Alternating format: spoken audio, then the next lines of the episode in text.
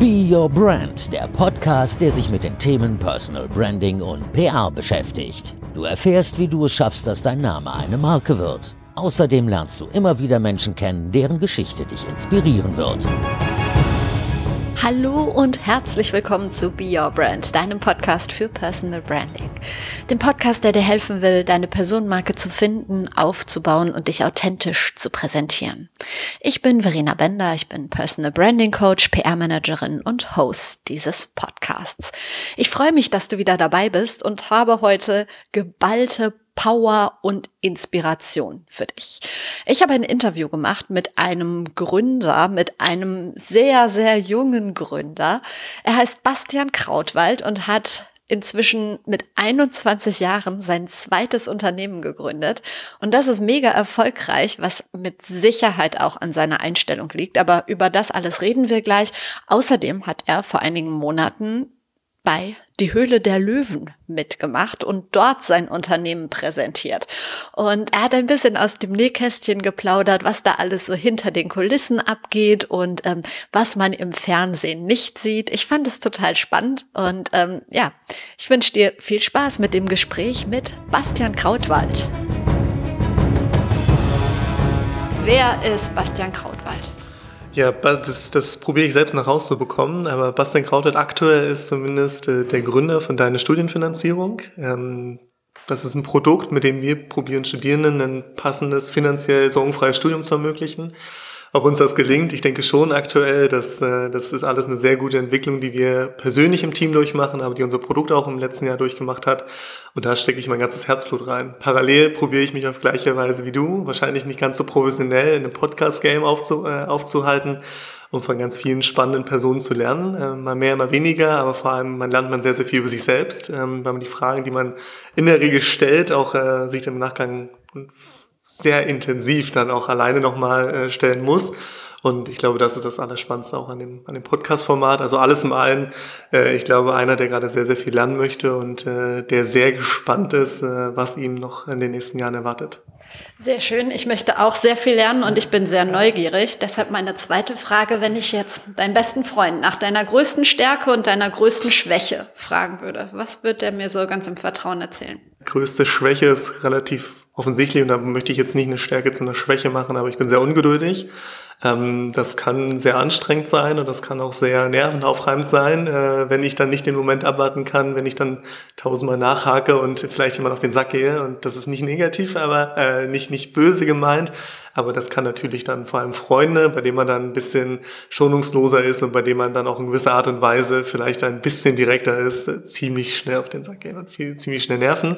Ähm, ich glaube, das ist eine Sache, die muss ich definitiv lernen, ruhiger zu sein und äh, auch ein bisschen äh, wahrscheinlich empfindsamer und mitfühlender. Und ich glaube, auf der anderen Seite denke ich, dass ich ziemlich empathisch bin und ähm, häufig Situationen irgendwie nachempfinden kann, die vielleicht jetzt nicht so klar sind und wo man nicht weiß, was einen erwartet, ähm, aber dadurch dann auch gut und gerne auf den Gegenüber eingehen kann. Ich glaube, das sind zwei Dinge, die ergänzen sich nicht immer sehr gut. Wenn man empathisch ist, sollte man eigentlich auch verstehen, äh, dass man nicht immer ungeduldig sein darf und auch vielleicht mal gewisse Entwicklungen und gewisse, ähm, gewisses Wachstum zulassen muss.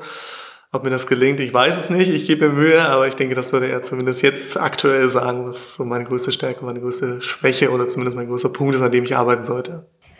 Deine Studienfinanzierung. Du hast gerade schon ein bisschen erzählt, äh, man kann es sich ja dem Namen nach auch schon ein wenig vorstellen, was ja gut ist.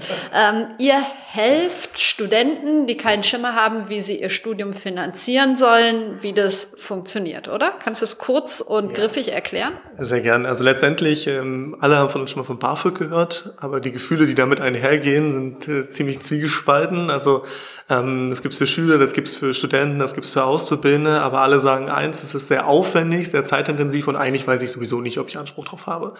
Ähm, und das wollen wir verhindern, indem wir sagen, wir überprüfen auf unserer Plattform letztendlich die verschiedenen Finanzierungsformen, die es in Deutschland gibt. Da gibt es öffentliche Gelder, wie von der KfW mit dem Studienkredit. Es gibt BAföG als äh, irgendwie staatliche Finanzierungsform. Es gibt Bildungsfonds, die dann mal ein ganz anderes Modell in der Rückzahlung probieren, in dem es einkommensabhängig ist. Und es gibt Stipendien. Und wir wollen eigentlich äh, mit dem Gedanken der Echtzeit all diese Produkte auf unserer Plattform verfügbar machen. Das heißt, ich erfahre in Echtzeit, bin ich förderfähig, ich kann diese Produkte in Echtzeit beantragen und zukünftig natürlich mit dem Wunsch, ich bekomme auch in Echtzeit das Geld und muss nicht monatelang warten, ehe ich erfahre, naja, es können 50 Euro, es können 100 Euro werden, um mich dann mit dem nächsten Thema zu beschäftigen. Das aggregieren wir auf einer Plattform und letztendlich alles innerhalb von 25 Minuten ist mit uns erledigt und dann bekomme ich das Geld. Muss ich zahlen, um eure Plattform zu benutzen oder wie verdient ihr Geld? Ja, zum aktuellen Zeitpunkt ähm, bezahle ich 30 Euro, wenn der Antrag erfolgreich ist. Wir sind damit gestartet, dass wir gesagt haben, wir wollten ein möglichst transparentes und faires Preismodell liefern. Ähm, ich glaube, 30 Euro ist noch ein, ein, ein Preis, den ich als Studierender sehr gern bezahlen kann, wenn ich zumindest vorher die Leistung bekommen habe. Und das ist für uns das Entscheidende. Also der Studierende soll nicht in, Vorleistung gehen, das macht er vielleicht mit der Information und mit der Arbeit, die er da reinsteckt äh, in den 20 Minuten, aber letztendlich in keine monetäre Vorleistung. Weil wir wollen ihm ja irgendwie das Geld ermöglichen und das Geld besorgen und nicht erstmal ähm, von ihm Geld verlangen, bevor er irgendwas von uns bekommt. Ähm, und deswegen dieses sehr transparente und äh, doch, glaube ich, auch faire Preismodell von 30 Euro und das vielleicht jedes Jahr wieder, weil ich muss jedes Jahr meinen BAföG-Antrag bezahlen. Und deswegen gibt es auch ein Abo, wo ich einmalig 80 Euro bezahlen kann und dann bis zum Ende des Masterstudiums äh, ja sicher bin und nicht nochmal jedes Jahr aufs Neue für den Antrag bezahlen muss. Wie hast du dein Studium finanziert? Ich habe ein duales Studium gemacht tatsächlich. Im dualen Studium war das natürlich jetzt nicht der unbedingte Case, dass man sich Gedanken über die äh, Finanzen gemacht haben, gedacht, äh, Finanzen gemacht hat, aber letztendlich muss man ja auch sagen, ähm, das ist nicht der typische Case, dass man irgendwie ein duales Studium beginnt. Ähm, würde ich es nochmal machen, weiß ich gar nicht, weil letztendlich ähm, ist man sehr in dem, Pro in dem Prozess gefangen, dass man jetzt die nächste Vorlesung hat, äh, die nächste Prüfung schreibt, dann direkt wieder arbeitet und hinterfragt ziemlich wenig, ob es genau das ist, was man selbst gut findet und ob es genau das ist, wo man am ehesten was von lernen kann. und das heißt letztendlich, die Finanzierung war da nicht das große Thema, es kam aber tatsächlich danach auf. Also ähm, entstanden sind wir dadurch, ja, dass wir letztendlich ähm, gemerkt haben, wir als Dreier Gründerteam, wir fühlen uns super wohl zusammen. Wir haben an ersten Projekten gearbeitet, ähm, hatten aber nie das Gefühl, dass wir wirklich ein entsprechendes Problem lösen. Und zum damaligen Zeitpunkt, ähm, ich meine, heute bin ich 23, damals war ich 21, hat man noch ein ganzes Umfeld an, an Studierenden, die gerade irgendwie damit kämpfen, das alles zu bewältigen. So ging es mir ja ähnlich. Und ähm, dann kam eine Freundin, äh, die, die mir sagte, ah, du arbeitest noch in der Bank. Ich habe gerade das Problem, ähm, dass ich so nach dem Abi äh, irgendwie keine Ahnung habe, jetzt wie ich Studium finanzieren sollte. Super Abi mit 1,9 ähm, und konnte aber nicht beginnen, weil die Eltern gesagt haben, du, du bekommst sowieso kein BAföG, brauchst du gar nicht probieren. Äh, wir können es dir aber nicht bezahlen. Dann geh jetzt erstmal zwei Jahre arbeiten und dann kannst du ja noch mal schauen. Und das war für uns eine sehr, also für mich super unangenehm, weil ich konnte nicht helfen in der Situation. Ich habe noch nie BAföG-Antrag ausgeführt, das heißt, ich war ja auch überhaupt nicht ähm, fähig, sie da zu unterstützen. Aber letztendlich haben wir gemerkt, okay, da könnte ein Problem schlummern und hat es ja letztendlich auch. Wir haben mit 150 Studierenden gesprochen. Äh, all das hat sich bestätigt, was wir zumindest vorher mal von einer Person gehört hat, äh, gehört haben. Ähm, die, die Vorurteile, die Bedenken, die Sorgen, ähm, die haben sich in allen anderen Personen irgendwie wiedergefunden. Und ja, dann, dann damit fing es auch wirklich an, dass wir mit, überhaupt mit dem Produkt gestartet sind. Das war die Idee, eine geile Idee. Ähm, aber geile Ideen haben ja viele äh, das Ganze zur Umsetzung zu bringen. Das ist ja eigentlich das Entscheidende. Was hat dir da so den Antrieb gegeben oder euch? Ja, tatsächlich. Ähm, ich glaube auf der einen Seite, dass man verstanden hat, dass wirklich ein Problem, das man lösen kann. Und es hat bisher keiner gelöst. Worum auch immer. Und ich glaube, das äh, gibt's äh, natürlich äh, immer schöne, schöne Bedenken. Wenn das Problem noch nicht gelöst wurde, kann es nicht groß genug sein. Ähm, oder war es einfach bisher zu kompliziert. Ich meine, BAföG gibt es seit über 40 Jahren. Das ist jetzt nicht so, dass wir heute das Produkt erfunden haben und die Ausgangssituation als einzige verstanden haben. Ähm, ich glaube, was wir anders gemacht haben und was am ehesten motiviert hat, wir hatten tatsächlich damals 40 BAföG-Anträge selbst ausgeführt. Das heißt, ich saß nächtelang da und habe probiert, ähm, probiert, anfangs probiert, irgendwann wusste man ja, was man ausfüllen musste, aber probiert die richtigen Daten zu finden in, in den tausenden Unterlagen und da hat man selbst gemerkt, es ist so verzweifelt, wenn ich die ganze Zeit hier sitze und nicht erfahre, ob ich denn wirklich Anspruch habe oder ob mein, mein Freund, dem ich jetzt gerade unterstützen möchte, nicht erfährt, ob er Anspruch hat. Ähm, das heißt, wir haben das Produkt letztendlich komplett nach den Empfindungen gebaut, die wir mit den 40 Anträgen selbst hatten. Ähm, und das war der, der größte Motivationsschub, dass Freunde gemerkt haben, es erleichtert sie selbst mit dem rudimentärsten Produkt, mit der einfachen Digitalisierung von den Fragen äh, und sie erfahren, ob sie Anspruch haben oder nicht. Das war das rudimentärste Produkt, mit dem wir gestartet sind und äh, selbst da war es die größte Erleichterung und Studierende und Freunde aus dem Umfeld haben das Studium begonnen. Und das ist natürlich das Schönste, wenn man direkt Feedback bekommt und nicht immer an einer Idee bastelt, wo man nicht weiß, ähm, hilft sie jemand wirklich oder sehr viel Erwartung reinsteckt, dass sie irgendwann jemand helfen könnte. Mal. Ihr habt das gebastelt, programmiert, nehme ich an. Ja. Ähm, das funktioniert, verbessere mich gleich, komplett automatisch. Was machst du dann den ganzen Tag oder ihr? Also die beste Frage tatsächlich nach ähm, jetzt zwei Jahren, wir sind Anfang 2018 gestartet, da ging, unser Anspruch war es immer, es sollte keinen von uns benötigen, damit der Studierende das machen kann. Ähm, weil dann bin ich wieder in der klassischen Logik, äh, wie das BAföG-Amt. Ich muss warten, bis das BAföG-Amt offen hat. Ich muss warten, ähm, bis ich irgendwie Feedback bekomme. Und das wollten wir eben nicht liefern. Wir wollten dauerhaft Erklärungen zur Verfügung stellen. Ähm, ich denke, die Plattform ist nie perfekt. Also jetzt nach, nach zwei Jahren haben wir es geschafft, dass jeder Pro, äh, Prozessschritt bei uns definitiv digital ist. Ähm, bis auf die Nachweisprüfung, die teilautomatisiert erfolgt, auch wirklich alles automatisch durchgeführt werden kann, ohne dass es uns benötigt. Ich tatsächlich beschäftige mich vor allem damit zu verstehen, was sind die nächsten Probleme, die wir jetzt auch lösen wollen. Das heißt, natürlich ist Finanzierung das erste Problem und dass vielleicht der BAföG-Antrag digital ist und ähm, man das sofort erfährt, aber damit sind wir noch nicht irgendwie am Ende der Problemreihe. Ich sprach irgendwie vorhin von der Echtzeitauszahlung, dass wir auch wirklich noch den nächsten Schritt weitergehen wollen. Ähm, da se sehen wir sehr viele Probleme, sehr viele Herausforderungen und damit beschäftige ich mich gerade intensiv zu schauen, was sind die nächsten Probleme, die der klassische Freund, den ich damals hatte, die der jetzt auch wieder haben könnte. Ähm, ähm, und reden mit wirklich unzähligen Studierenden Tag für Tag, um wirklich die großen Probleme zu verstehen ähm, oder selbst die kleinen Probleme zu lösen, die es bisher noch bei uns im Produkt gibt. Ich sage immer, äh, einfach mal machen. Dein Motto ist einfach anfangen, ist ja oft auch das Beste. Ähm, woher hast du deine Einstellung? Ähm, tatsächlich, ich habe in der Jugend sehr viel Handball gespielt und ähm, beim Handball und beim Sport ist es ja so, man kann nicht irgendwie auf den richtigen Moment warten. Entweder ich bin jetzt in dem Spiel gerade gut und ich kann nicht schon überlegen, man hätte ja vielleicht in zwei Jahren die Möglichkeit, mal ein Pokalspiel mitzuspielen. Also irgendwie das, was man so sich selbst vorstellt äh, oder Nationalmannschaft, die größten Träumereien, die man selbst hat man lebt immer sehr äh, zum nächsten Spiel, also sehr in der heutigen Zeit und probiert jetzt das Maximale rauszuholen, weil man weiß nicht, was zukünftig kommt. Und ähm, ich glaube, das, das spiegelt sich jetzt auch ziemlich stark wieder. Also ich weiß nicht, ob ich vielleicht in zehn Jahren einen, irgendwann einen coolen Beruf gefunden hätte. Ich wollte einfach jetzt das finden, was mich persönlich am ehesten antreibt, was ein großes Problem ist und wo ich eine gewisse Sinnhaftigkeit drin sehe. Ob es die jetzt ist und ob es die allgemeingültig gibt, das weiß ich nicht, aber letztendlich, ähm, ich probiere jetzt das maximal aus der Situation rauszuholen und ähm, das ist tatsächlich so der größte Antrieb und ich glaube, das habe ich so am ehesten mit dem Handballsport äh, und der Möglichkeit, dass nicht alles kalkulierbar ist, dass es immer tatsächlich auf Tagesform abhängig ist und man jeden Tag sich verbessern muss und jeden Tag, ähm, glaube ich, sich beweisen muss. Äh, mit der Mentalität, glaube ich, wenn man das einmal zumindest verinnerlicht hat, dann kommt man nicht mehr so schnell davon los. Und man guckt da nicht in zehn Jahren, könnte ja irgendwann eine schöne Situation eintreten. Darauf möchte man nicht hinarbeiten dann, in gewisser Art und Weise. Also liegt es eher am Handball als ähm, an der Erziehung irgendwie, am Elternhaus, die immer gesagt haben, ach ja, mach das mal, probier das mal aus oder wie bist du aufgewachsen? Mm, tatsächlich äh, finde ich eine super spannende, super spannende Frage. Die Eltern haben, meine Eltern haben mir tatsächlich super viel Freiheiten gegeben. Also ähm, entweder ich mache das, von ich glaube, dass es sinnhaft ist und von dem ich überzeugt bin, oder sie werden mir nicht verraten, was das Richtige für mich sein könnte, weil sie wussten es ja genauso wenig ähm, und haben auch nicht das Gefühl, dass sie mir unbedingt jede Sache verraten müssten, die es dann irgendwie die es auf der großen weiten Welt geben könnte. Ich komme aus der Nähe von Magdeburg, das Gründertum jetzt nicht so tief verankert und tief verwurzelt. Ähm, da war das überhaupt gar kein Thema. Da war das Thema, dass man eine schöne, schöne Ausbildung in der Bank macht oder ein Studium und äh, das ist so das, das höchste der Gefühle oder der Traum der ganzen Region gefühlt emotional. Und tatsächlich kommt man dann aber sehr schnell in die Situation, dass man, dass man neue Dinge mitkriegt. Und ich muss das beim, ja, ich weiß nicht, ob es Handball tatsächlich eine Prägung ist. Ich denke sehr an Charakterzug, dass man immer, immer wieder daran arbeiten möchte, das Maximale rauszuholen. Und ähm, das gelingt nicht immer und das ist, glaube ich, auch Teil des Prozesses, dass man das versteht, dass das nicht immer gelingt. Ähm, meine Eltern haben mir die Freiheit gegeben, Fehler zu machen. Ähm, ich glaube, sollte nicht dumme Fehler tun und die gehören auch dazu, aber ähm, ich glaube, man versteht, dass man irgendwie nicht äh, leichtfertig sein muss, dass man irgendwie mit einem gewissen Aufwand Dinge verändern kann. Ähm, und das war so das Gefühl, was so meine Kindheit geprägt hat. Ich habe alle Möglichkeiten, mir steht jetzt nichts im Wege.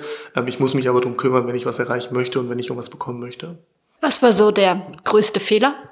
Oh, das weiß ich gar nicht tatsächlich. Ich glaube, es gibt sehr viele kleine Fehler es ist fatal, wenn man sagt, man hat keinen großen Fehler gemacht. Ich muss aber ehrlicherweise sagen, ich habe jetzt nicht das Gefühl, dass ich mich komplett eine ganze Zeit lang in die falsche Richtung begeben habe und dann irgendwann aufgewacht bin und gemerkt habe, das war alles Quatsch, wie ich es gedacht hatte.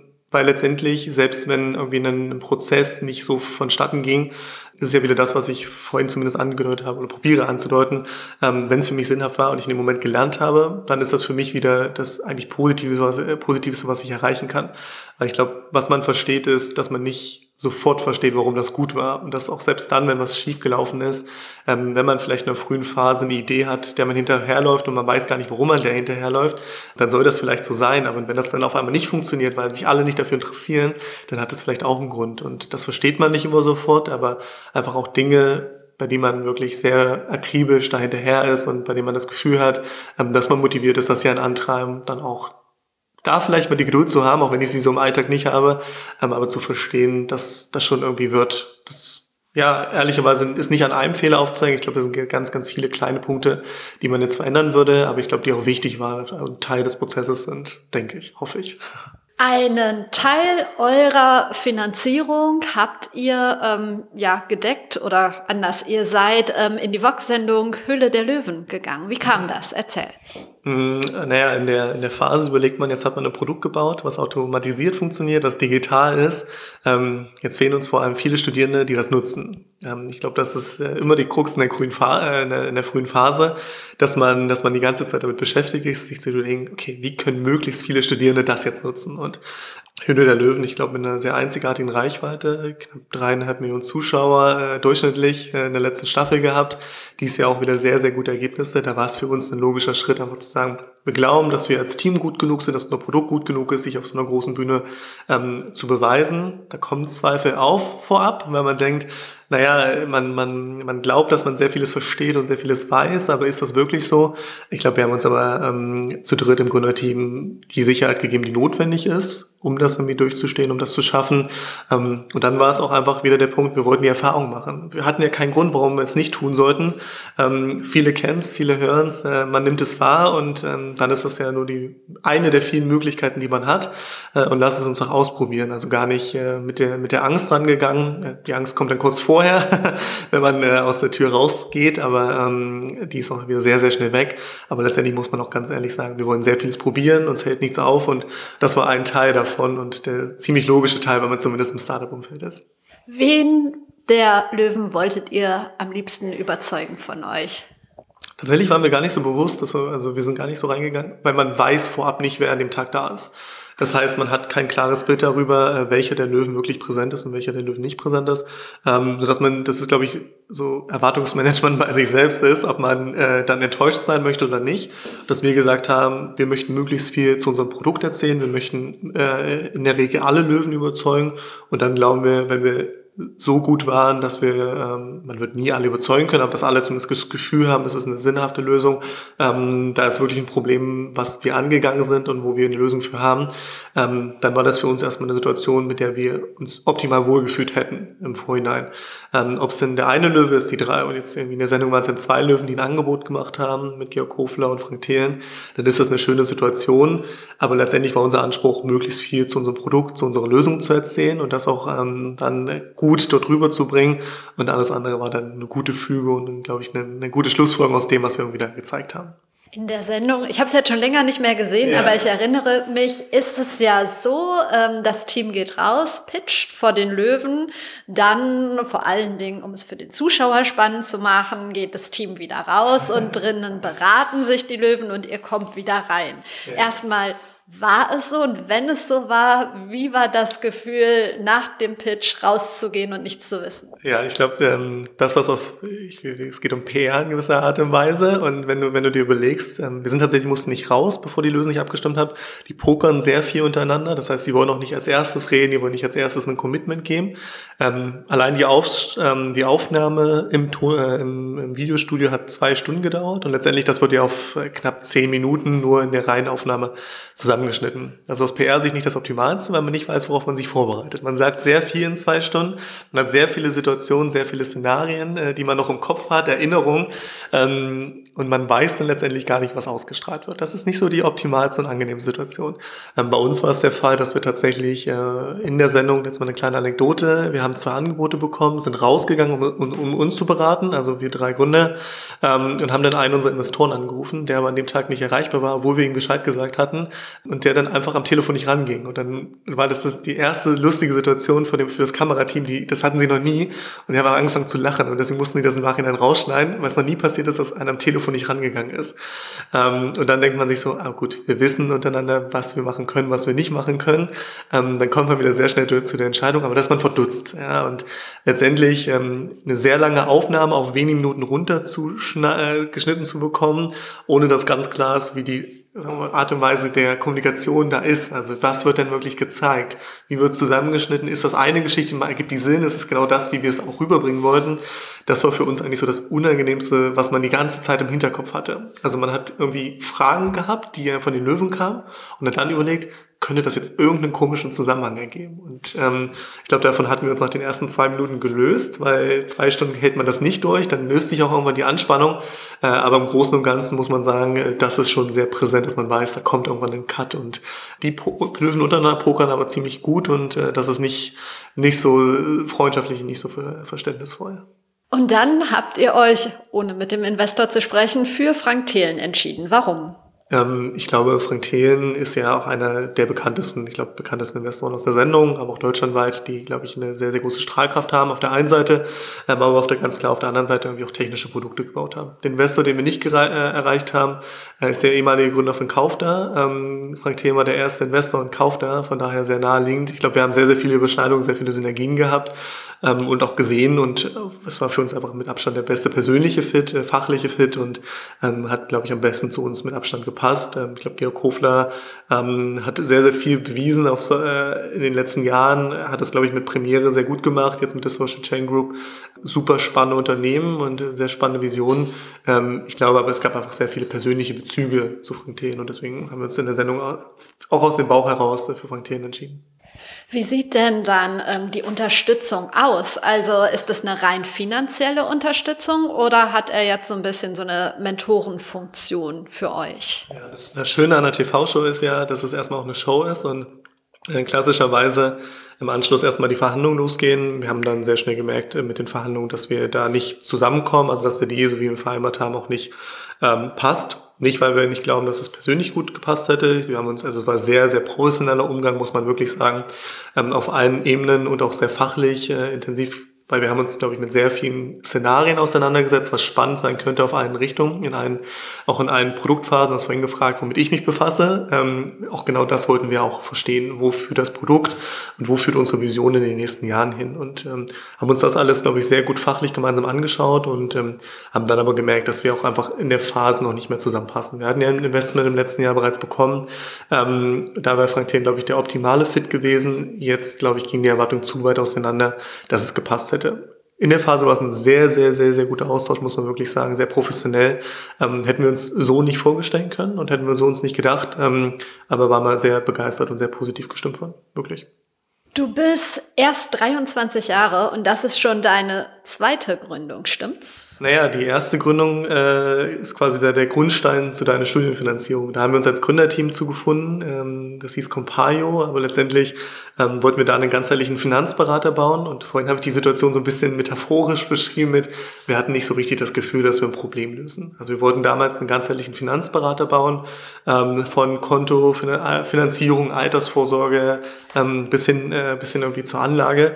Und das ist ja das klassischerweise, was man irgendwie in der Bank lernt. Das war also ein Beraterproblem, was ich gesehen hatte und was ich vielleicht lösen wollte, aber nicht so das klassische Kundenproblem. Weil kein Kunde sagte, boah, die Versicherung, die ich über euch gefunden habe, war richtig sexy. Die hat mir richtig mal geholfen. Das war halt nie die, die Intention und ähm, dadurch ergab sich für uns halt so, okay, es ist ein Prototyp und ich glaube, wir haben damit zumindest ein Thema adressiert, was strukturell für Banken, Finanzpartner in den nächsten Jahren äh, fundamental sein wird. Schaffe ich es, meine Beratung, die ich aktuell in der Filiale abbilden muss, weil ich einfach keine andere Form habe, schaffe ich dies online, äh, ins Online-Geschäft zu übertragen, automatisiert zu übertragen, weil ich kann dort nicht jedes Mal einen Berater hinsetzen, ähm, um eine wirklich preiseffiziente Lösung zu finden, also eben wirklich kosteneffizient beraten zu können. Das heißt, eigentlich war es so diese Banklogik, die ich im dualen Studium hatte, die wir probiert haben zu digitalisieren. Es war aber nicht das Kundenproblem. Und das ist, wenn man startet, die größte Herausforderung, dass man nicht über das Produkt nachdenkt, was wir zu sehr getan haben, sondern vielmehr erstmal das Problem versteht und die Empfindung, die dieser Kunde haben könnte. Und deswegen war wirklich mit Abstand die größte, die größte Erfahrung, die wir damit sammeln konnten, deswegen habe ich es auch vorhin selbst nicht als Fehler überhaupt gar nicht wahrgenommen, dass man da eine falsche Richtung sich entwickelt hat, weil die größte Erkenntnis für uns war dann ja, okay, ich muss mich klar auf ein Problem fokussieren und ich muss ganz klar verstehen, dieses Problem muss ich von A bis Z erstmal durchdringen, um dann vielleicht einen Lösungsansatz zu, äh, zu bauen. Aber der Lösungsansatz, den zu bauen, das ist nicht die Herausforderung. Wirklich ein Problem zu verstehen und das Problem zu finden. Ähm, ich glaube, daran scheitert es vorher. Und ähm, deswegen war es sehr, sehr gut, dass wir auch als Team das zu dritt verstanden haben, dass wir nicht glauben, dass das Problem da ist, weil wir erstmal ein, äh, ein sehr großes Problem brauchen, was wir lösen können damit es dann auch wirklich vorangehen kann und damit Studierende in der Phase waren es vielleicht noch allgemein äh, Retail-Kunden, also Privatkunden, ähm, überhaupt eine Mehrwert drin sehen. So war es einfach eine nette Unterstützung, aber mehr auch nicht. Wie macht ihr auf euch aufmerksam? Ja, ganz, ganz, ganz verschieden. Also man, wenn man, man fängt ja an und äh, hat die ganze Palette vor sich und ähm, merkt dann am ehesten, dass man gar keine Ahnung hat, wie man Studierende erreicht. Ich glaube, da hat es aber wieder sehr, sehr gut geholfen, dass man ein Umfeld hat, die sich sehr intensiv ja auch mit den Themen beschäftigt. Also ein Umfeld, das einfach Studierende ausmacht und viele braucht man einfach den Studierenden klassischerweise fragen, wo würdest du denn suchen?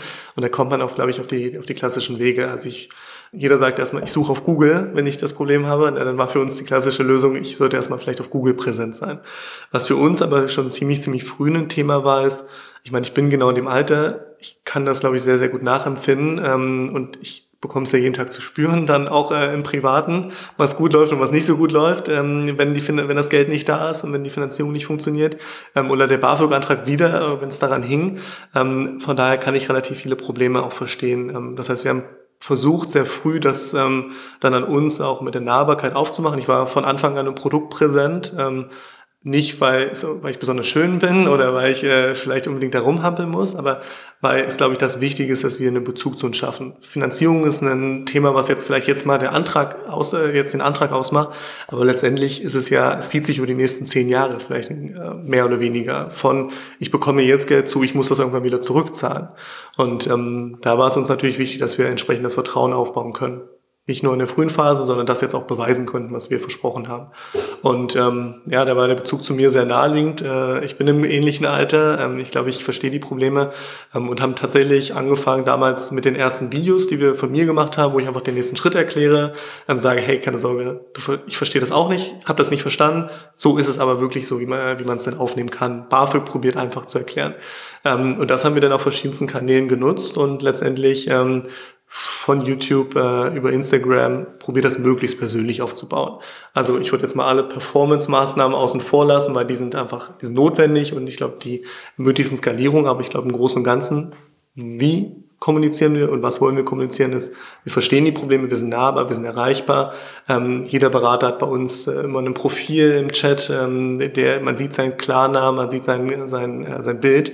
Ähm, das ist uns halt wichtig, weil wir wollen verfügbar sein, wir wollen in der Phase unterstützen und wir müssen es auch, ähm, es besonders weh tut, äh, den Studierenden. Er hat keine Sicherheiten in der Regel, Sicherheit nicht mal bei den Eltern, weil sie kennen sich in der Phase selbst nicht mit dem Problem aus, ähm, haben den Prozess noch nie ein, äh, eigenständig durchlebt und äh, in großen Teilen ähm, oder äh, haben den BAföG-Antrag selbst irgendwann mal gemacht, aber äh, können da nicht inhaltlich unterstützen. Das heißt, es gibt nicht so ein Allgemeinwissen zu diesen Themen und deswegen müssen wir da sehr sensibel sein, glaube ich, ähm, und sehr mitfühlend und ähm, das probieren wir ziemlich auf einer ziemlich persönlichen Art und Weise. Sind wir schon voll drin im Thema Personal Branding? War es für dich so das erste Mal, der erste Schritt mit diesem Projekt, mit dem Produkt und deinem Gesicht zusammen rauszugehen, war das eine Herausforderung für dich? Hm, ehrlicherweise nicht. Also ich glaube, man, man verbindet das, also das Problem in der frühen Phase für sich selbst ist eher, dass man alle, alle Herausforderungen, die ein Produkt äh, hat, die man im Produkt hat, alle Dinge, die man nicht vielleicht sofort durchdrungen hat, dass sie sofort auf einen selbst zurückfallen. Wenn sich ein Kunde beschwert, weil er was nicht verstanden hat, dann hat man das selbst nicht sehr gut gemacht ähm, und dann hat man das selbst nicht hinbekommen. Ähm, das war tatsächlich viel anstrengender, als in dem Blickpunkt im Produkt zu sein oder im, äh, im Marketing aktiv zu sein, also wirklich dort auch dargestellt zu sein. Weil letztendlich äh, bekommt man das sehr selten mit und sehr wenig mit. Und ähm, wir haben gemerkt, das hilft zumindest, weil wir haben Supportanfragen an die klassische Support deine Studienfinanzierungs-E-Mail-Adresse mit Hallo Bastian, ich habe dazu eine Frage bekommen.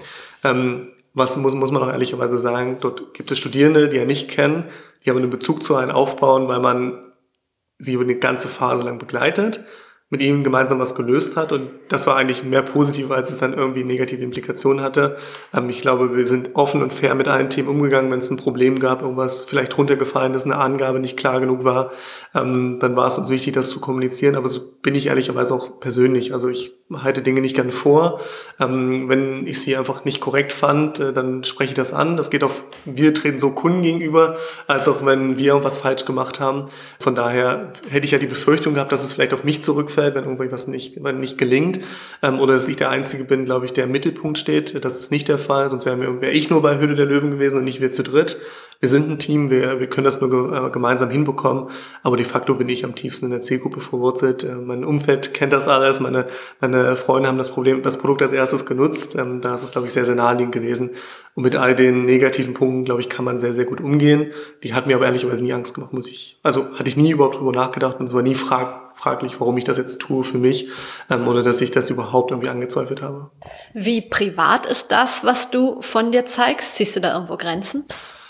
Ähm, das ist sehr schwierig zu unterscheiden überhaupt zwischen privat und was ist nicht privat, weil man, man ähm, es spiegelt sich an allen Bereichen und Ebenen wieder, was man gerade tut. Und äh, äh, ist der Podcast jetzt privat oder ist das nicht? Ist selbst eine ganz schwierige Frage, die man so gar nicht richtig für sich beantworten kann.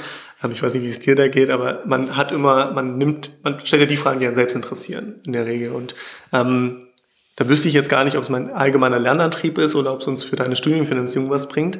Das heißt, bei ganz vielen Punkten habe ich das Problem zu verstehen, was ist wirklich ganz privat und was ist jetzt, ähm, was ist jetzt geschäftlich oder irgendwie arbeitstechnisch der, der Fall. Das heißt, die, wenn ich die Grenze nicht so richtig verstehe, ist es sehr schwierig auszuloten, was nicht ginge. Ähm, ich glaube, der Fokus ist ganz, ganz entscheidend. Wir richten unseren großen Fokus darauf, zu verstehen, was sind vielleicht Probleme in der frühen Phase, was sind Lerneffekte, die wir gemacht haben. Da würde ich gerne Eindrücke liefern. Ich glaube, man kann ganz vieles gemeinsam lernen, kann ganz, zu ganz vielen Dingen stehen, weil es geht ja nicht nur mir so, es geht ganz, ganz vielen anderen auch so. Und ähm, ich glaube, da muss man auch die, die Besonderheit haben zu verstehen, dass das nicht schlimm ist, wenn einem das passiert. Ähm, sofern man da offen und ehrlich und fair mit umgeht, dann passt das.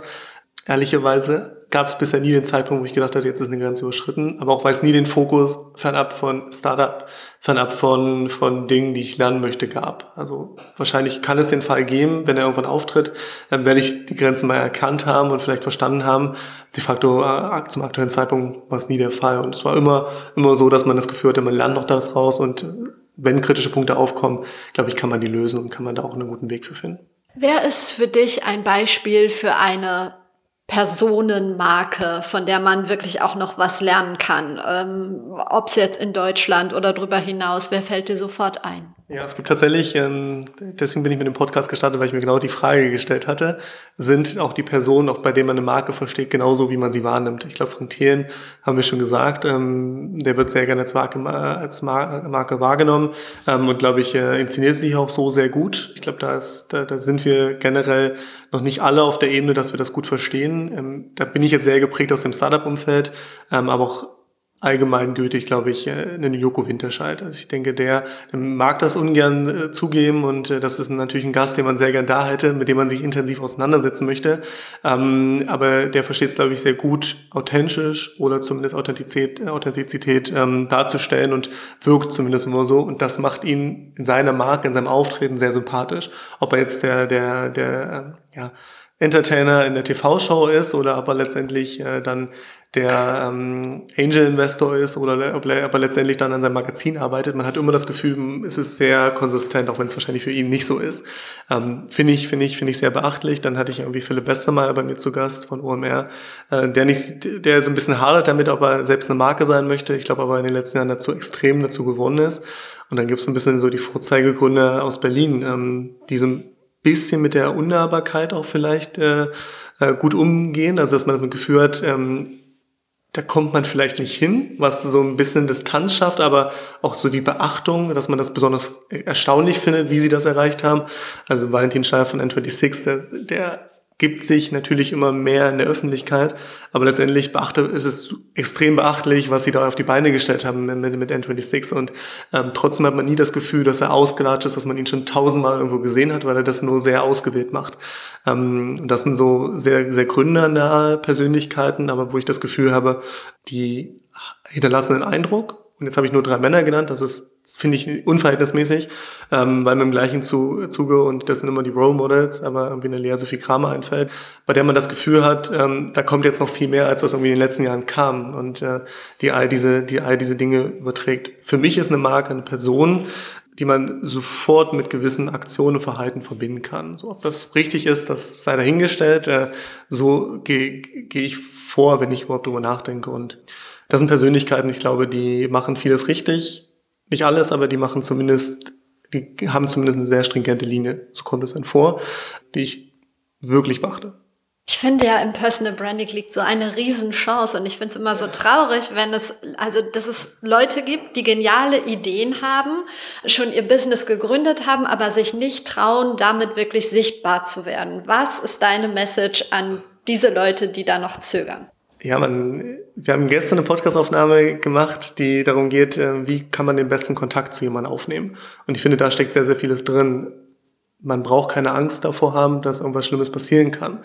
Ähm, was, man muss sich immer vor allgegenwärtigen, was ist das Schlimmste, was passieren kann? Okay, dass einem ganz viele Leute Hassbriefe schreiben. Das ist sehr selten der Fall und da muss schon ganz viel passieren, äh, dass das eintritt. Ähm, klassischer, klassischer Shitstorm, der von dem immer gerne diskutiert wird, der de facto beim ganz kleinen Teil der, äh, der Leute äh, eintritt und wo man, glaube ich, sagen muss, das ist schon eine sehr geringe Wahrscheinlichkeit, dass man dazu zählen wird, ähm, wenn man sich, wenn man sich korrekt verhält.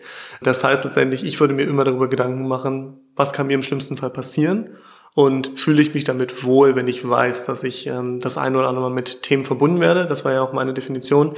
Ähm, mit gewissen Aktionen, mit gewissen Produkten und gewissen Zusammenhängen ähm, verbunden, möchte man damit verbunden werden und ähm, ich glaube, dann kann ja nichts passieren. Und mit diesem, mit diesem, dieser Leichtigkeit kann man dann, glaube ich, auch angehen. Also im schlimmsten Fall äh, hat man, hat dann keiner wahrgenommen. Ich glaube, das ist der schlimmste Fall, der eintreten kann und man hat sich sehr viel Mühe gegeben und es ist nichts passiert. Im optimalen Fall hat es auf alle Bereiche einen positiven Einfluss gehabt, die man selbst entwickeln möchte. Man hat selbst sehr viel gelernt, man hat irgendwie das Produkt, was man repräsentiert in gewisser Art und Weise nach vorn gebracht.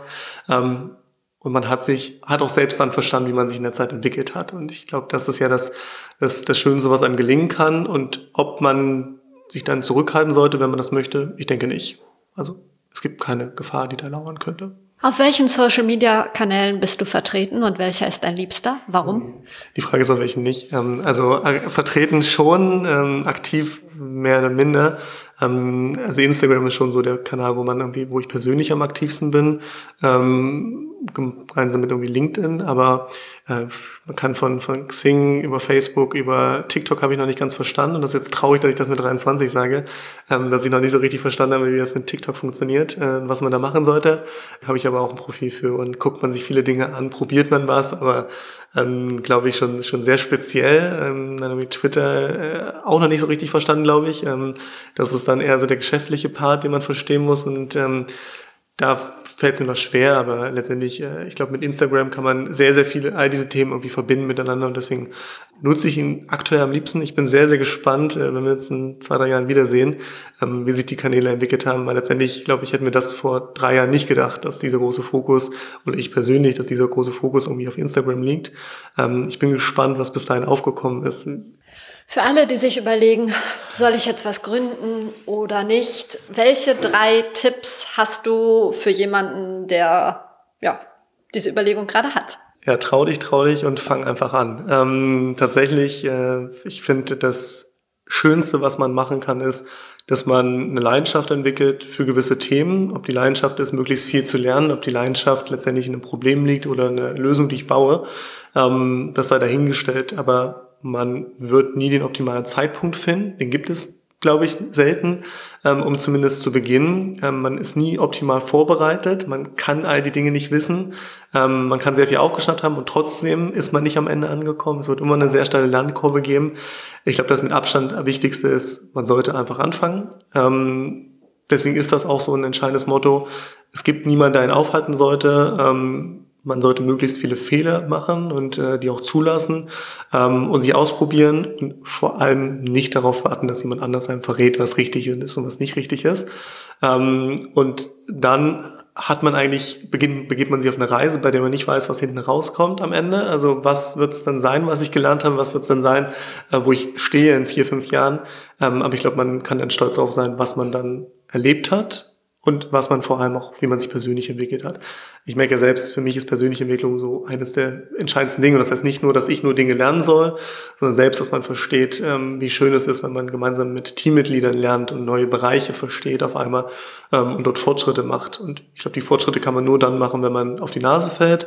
Das ist äh, jetzt vielleicht sehr abstrakt und generalistisch, aber ähm, nur dann kommt man überhaupt in die Situation, dass man lernen kann. Und das ist in wenigen Umfeldern so gut möglich wie in der Startup-Phase. Wann hast du das letzte Mal deine Komfortzone verlassen? Wie? Gestern, indem ich tatsächlich eine Rubrik gemacht habe. Ähm, das war sehr komisch, weil man äh, unvorbereitet tatsächlich aus dem, äh, in, in, in ein Gespräch gegangen ist und einfach probiert hat, frei so ein Thema zu entwickeln, ohne dass man ganz konkret vorher wusste, welche Themen das sind. Ähm, das ist ziemlich, ziemlich unangenehm und ähm, am gleichen Zuge wurde ich, bin ich gestern auf eine ich sage das ja nicht warten, aber das äh, sagt man immer so gerne und äh, verinnerlicht man vielleicht nicht unbedingt äh, immer dann im gleichen Zuge. Ähm, bin gestern einfach auf jemanden zugegangen, den ich gerne kennenlernen wollte, weil wir im Podcast darüber diskutiert hatten. Ähm, und dann habe ich den zufällig noch in der Factory getroffen und äh, wir haben das dort aufgenommen und äh, sagt, ja, der ist noch da. Ja gut, dann gehe ich jetzt einfach mal runter und sag mal Hallo und stell mich mal vor. Ähm, was super unangenehm ist und wahrscheinlich, was man auch nie ablegen wird, dass man sich damit unwohl fühlt, wo man aber dann auch einfach versteht, es lohnt sich. Und es lohnt sich vielleicht auch 90 Prozent nicht, ja, weil jemand sagt, es äh, ergibt sich jetzt nichts draus, das passt gerade nicht, ähm, lohnt sich vielleicht nicht unmittelbar, unmittelbar, das meinte ich mit 90 Prozent, aber irgendwofür wird es gut gewesen sein. Entweder, weil man selbst was aufgeschnappt hat oder weil derjenige einen dann, weil man in fünf Jahren darauf zurückkommen kann und ich glaube, das sind wenige Situationen, ähm, in denen man letztendlich, in denen man jemanden aktiv angesprochen hat. Ähm, ich habe ein gutes Beispiel bekommen, da hat jemand auf einer Keynote-Präsentation auf der Bits and Pretzels, gibt's immer die, äh, die Bar, die dort ist. Und da saß ein relativ bekannter Speaker, Speaker dran, äh, gut, Tarek Müller von About You. Und er hatten keine Möglichkeit, ihn anzusprechen. Er ist einfach vorgegangen zur Bühne und hat ihn an der Hose gezogen und hat gesagt, hey, ich weiß, es ist gerade der beschissenste Augenblick, in den ich treffen kann. Weil, wie, äh, wir können gerade nicht uns austauschen. Ähm, aber ich mache den Podcast und äh, magst einfach mein Gast sein. Und dann sagt er also, ja, ist jetzt richtig scheiße, das stimmt. Aber schreib mir doch gerne einfach bei Facebook, das kriegen wir sicherlich hin. Und ähm, die Gelegenheit ergibt sich wahrscheinlich nicht so häufig und er hätte wahrscheinlich nicht gewusst, wofür es in zwei, drei Jahren gut gewesen wäre, hätte jetzt Nein gesagt, aber einfach die Chancen zu nutzen und dann, glaube ich, wird sich daraus schon was ergeben, auch wenn es vielleicht im ersten Moment nicht offensichtlich ist und im ersten Moment noch nicht klar ist, warum ich das gemacht habe und warum das jetzt äh, heute unbedingt notwendig war. Ähm, ich glaube, wenn man sich nicht ganz so doof anstellt und wenn man es schafft, halbwegs ähm, auch eine, einen Anlass zu haben, warum ich mich mit demjenigen jetzt austauschen möchte, dann ist das auch ein sehr, sehr guter Rahmen, der auch irgendwie dann einprägt und den man dann irgendwie auch festhalten kann. Wer jetzt nicht motiviert ist, ich weiß auch nicht, dem können wir jetzt auch nicht mehr helfen. Gibt es in deinem Tagesablauf ähm, oder in deinem Leben bestimmte Rituale? Also manche meditieren, gehen, laufen, machen Journaling. Machst du irgendwie sowas in der Art? Ja, ich, ähm, ich probiere tatsächlich relativ viel Ruhe durch Struktur reinzubekommen. Ähm, also ich fühle mich super unwohl damit, wenn ich nicht das Gefühl habe, gerade zu verstehen, was passiert. Ähm, und deswegen ist es für mich immer ganz wichtig, dass ich irgendwie spätestens am Ende des Tages nochmal durch alle E-Mails durchgehe und gucke, ob die jetzt auch wirklich äh, entweder abgelegt sind. Äh, so Zero Inbox ist immer ein bisschen ganz schwierig, dass man wirklich keine E-Mail mehr hat und alle abgearbeitet hat.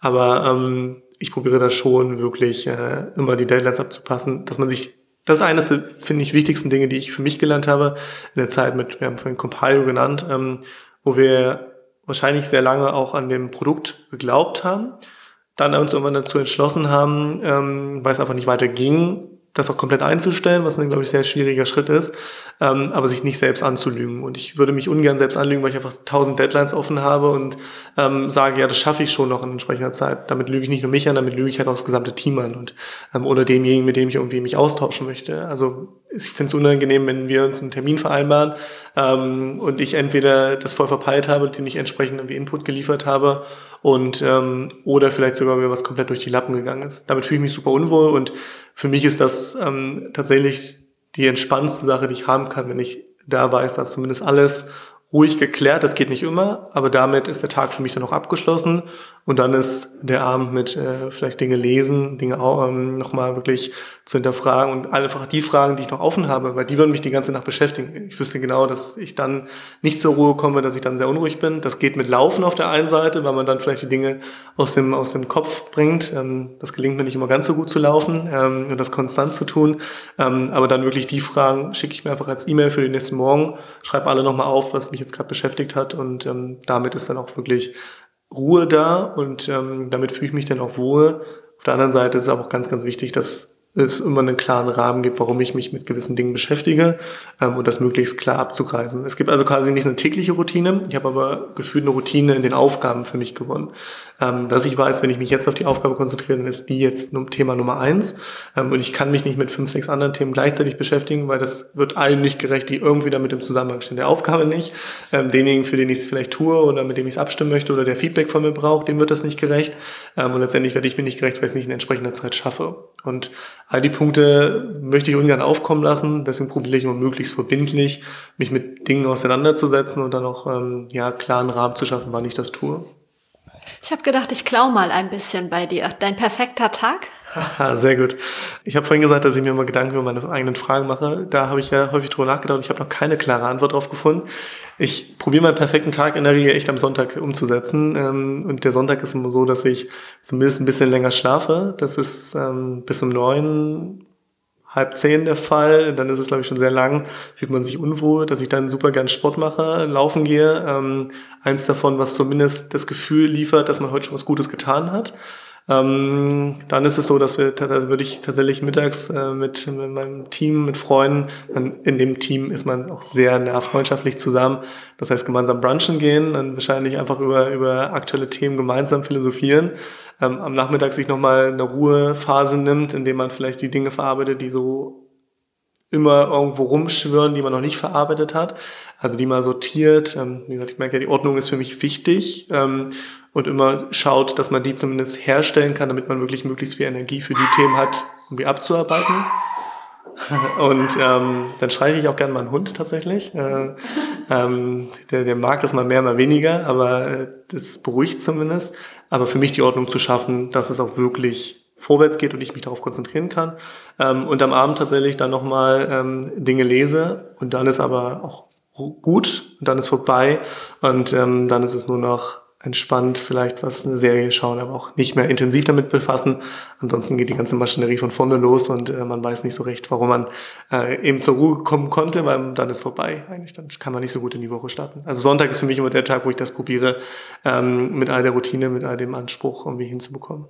Sehr cool. Dann kommen wir zu meinen drei Abschlussfragen. ähm, gibt es in deinem Leben ein Role Model und wenn ja, wer ist das? Aber der Matze Hirscher hat mir mal gesagt, es ist ganz wichtig, dass man dann einfach mal in sich geht, wenn es einen wirklich betrifft. Und ich habe das Gefühl, dass das eine Frage ist, die berührt mich gerade. Sehr gut. Ich glaube nicht, dass ich das eine Role Model habe, weil ähm, es nicht zu den Punkten passen würde, die ich, glaube ich, eingangs gesagt hatte. Für mich ist es nicht wichtig, dass ich Dinge tue, weil sie andere getan haben oder weil es mal hieß, dass sie wichtig und richtig sind. Ähm, deswegen stelle ich ziemlich vieles in Frage und probiere mir möglichst viel von einer breiten Masse abzuschauen. Aber es geht mir gar nicht um die einzelne Person. Ähm, es geht tatsächlich viel mehr darum, wie sie Dinge sehen und wie sie an Dinge herangehen. Und das probiere ich eher zu verstehen.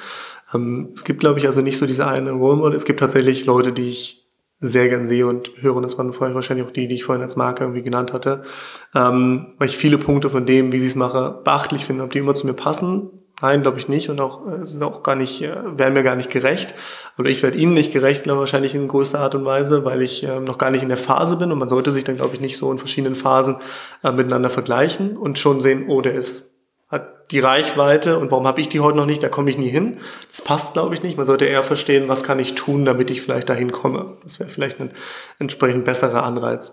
Das heißt, um die Frage nicht ausufern zu lassen, ich glaube, ich habe nicht das eine Role Model. Ich habe tatsächlich sehr, sehr viele Leute, ähm, die ich mir tagtäglich anschaue und mir tagtäglich überlege, warum sie die Dinge so tun würden. Also ich probiere die für mich zu hinterfragen.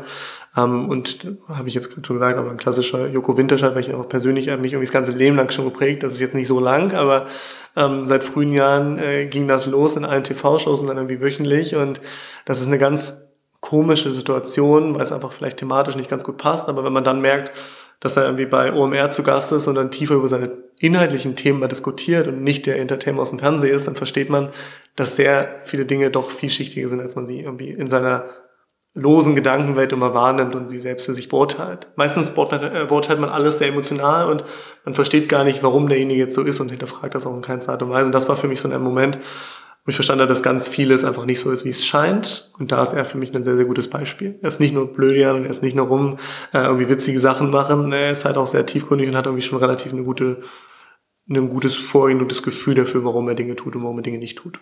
Das beste Buch, das du je gelesen hast? Oh, das ist eine sehr schlechte, sehr schlechte Frage für mich, weil ich so super schlecht im Lesen bin. Ähm, ich lese tatsächlich sehr viele äh, kurze Artikel. Ich habe irgendwie nicht die Geduld, da fängt es wieder an, äh, mich durch ganze Bücher zu kämpfen. Es war fachlich, äh, war es ähm, The Product Playbook. Ähm, das hat mir in der sehr frühen Phase geholfen, zu verstehen, es gibt Personas, es gibt Probleme, die man wirklich kreieren muss. Ähm, das habe ich, glaube ich, nicht von A bis Z gelesen. Ähm, da war ich dann auch zu ungeduldig für, aber ähm, das war das, wo ich tatsächlich nachhaltig am meisten von gelernt habe und wo viele Dinge, die wir heute tun, ähm, von Produktentwicklung, Kundenentwicklung, äh, wie befrage ich Kunden, ähm, zu wie bekomme ich wirklich die Intention heraus, ähm, die ich darin gefunden habe und die letztendlich, glaube ich, äh, ja, sich im wesentlichen Teilen dann wieder gespiegelt haben, was wir probieren hier umzusetzen. Einen Gast darfst du nur nominieren für ein Interview, das ich mache zum Thema Personal Branding. Wer könnte da passen? Ja, das, das Schöne wäre, wenn ich jetzt sage, äh, Joko Winterscheid, weil dann haben wir beide die Mühe, ihn äh, in den Podcast zu bekommen. Ähm, Machen wir zusammen das Interview. Gut, sehr gut. Ähm, ich tatsächlich, ich habe vor einigen Wochen den äh, Thomas Reck kennengelernt. Ähm, Finde ich ein sehr spannender, ähm, spannender Gesprächsgast, sehr jung, ich glaube 19 Jahre, befasst sich selbst mit Personal Branding. Ähm, vor allem für Geschäftsführer auf LinkedIn, das ist jetzt mal dann sehr spezifisch für einen Kanal, hat aber einen, glaube ich, sehr, sehr guten Drive, ein sehr, sehr gutes Gefühl dafür, ähm, wie man mit Leuten umgehen sollte, ähm, was passt, was nicht passt. Und ich glaube, er beschäftigt sich nicht nur täglich damit, ich glaube, er schafft das bei sich selbst auch sehr gut und zieht das stringent durch und deswegen finde ich ihn sehr, sehr spannend ähm, und ich glaube, kann echt gute Eindrücke liefern, guter Typ und äh, ich glaube, ist auf dem richtigen Wege. Und du stellst den Kontakt her. Auf jeden Fall. Das, glaube ich, ist die, das ist die kleinste Herausforderung. Super, vielen Dank. Ich danke dir. Vielen Dank, äh, dass ich neben so tollen Gästen zu Gast sein darf. Dankeschön. Das war's mit Be Your Brand. Schön, dass du wieder dabei warst. Lass mir gerne eine Bewertung da, teil den Podcast, wenn du möchtest. Und lass uns vernetzen auf Twitter, auf Instagram, auf LinkedIn, wo auch immer. Ich wünsche dir jetzt noch einen schönen Tag, Nachmittag, Abend. Wir hören uns wieder donnerstags. Bis dahin, trau dich rauszugehen. Ich glaube an dich.